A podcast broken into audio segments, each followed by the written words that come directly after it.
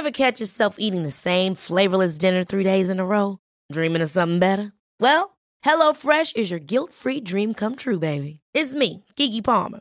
Let's wake up those taste buds with hot, juicy pecan-crusted chicken or garlic butter shrimp scampi. Mm. Hello Fresh. Stop dreaming of all the delicious possibilities and dig in at HelloFresh.com.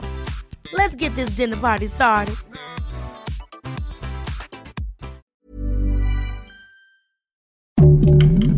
Heraldo Podcast, un lugar para tus oídos. ¿Sabías que la minería es uno de los trabajos más peligrosos en México? Esto es Primera Plana de El Heraldo de México.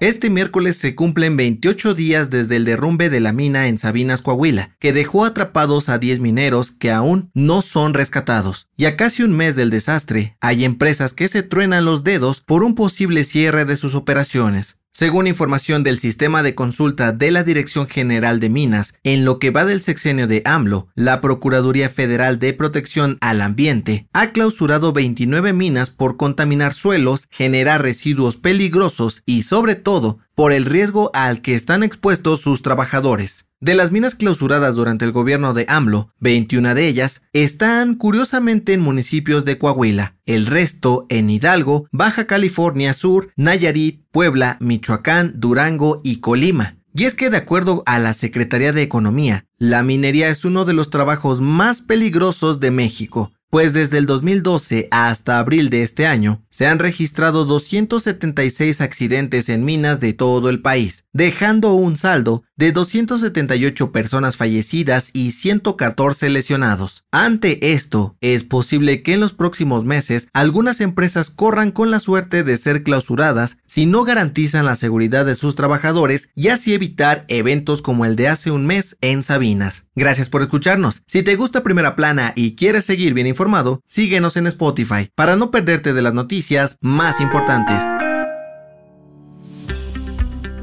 Las conferencias mañaneras no dejan de sorprendernos día con día, y este martes, dentro del pulso de la salud, el director general del Instituto Mexicano del Seguro Social, Zoe Robledo, dio a conocer que el programa IMSS Bienestar evolucionará como si fuera un Pokémon, a un organismo público descentralizado. Y si te estás preguntando qué quiere decir esto, te explicamos. Con este cambio, el IMSS Bienestar ya no será un programa que dependa 100% del gobierno federal, sino un organismo con su propio dinero y patrimonio para garantizar la atención médica a toda la población. Según Zoe Robledo, esta decisión se tomó luego de varios meses de trabajo junto a las Secretarías de Hacienda, Gobernación, Salud y de la Consejería Jurídica de la Presidencia. Con esto buscarán equipar con infraestructura, equipo y profesionales del más alto nivel para levantar el sistema de salud en todo el país y que la atención médica sea de la más alta calidad. ¿Será posible esto?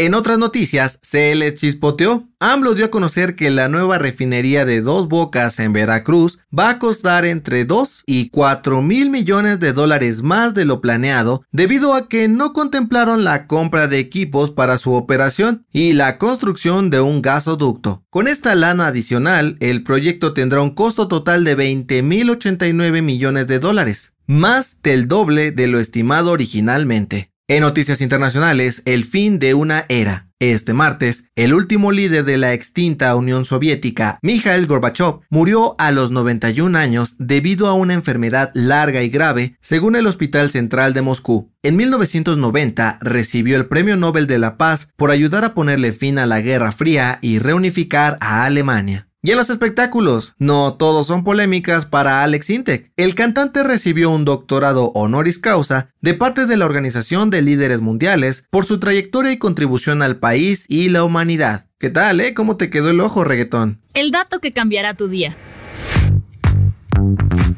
¿Te desvelaste el fin de semana y aún te sientes cansado? Seguro has intentado dormirte más temprano o tomar algunas siestas para recuperar el sueño, ¿no? Pues te tenemos una mala noticia. Según la ciencia, esto es prácticamente imposible. De acuerdo con un estudio de la Fundación del Sueño en Estados Unidos, cuando nos desvelamos uno o varios días seguidos, entramos en una deuda de sueño, la cual afecta a nuestro cerebro por no darle el tiempo suficiente para descansar debidamente. Cuando intentamos recuperarnos con siestas intermitentes, afectamos el proceso de recuperación del cerebro, haciéndonos sentir cansados todo el tiempo. Según los investigadores, la mejor forma de evitar esta deuda de sueño es simplemente tener buenos hábitos. Aunque te desveles, intenta dormir tus 7 u 8 horas para levantarte fresco como lechuga. La recomendación. Seguramente en algún momento de tu vida has soñado con ser famoso, tener mucho dinero y mostrarle al mundo entero tu mejor talento. Pero con las redes sociales, ahora parece que no hay que esforzarse demasiado para lograrlo.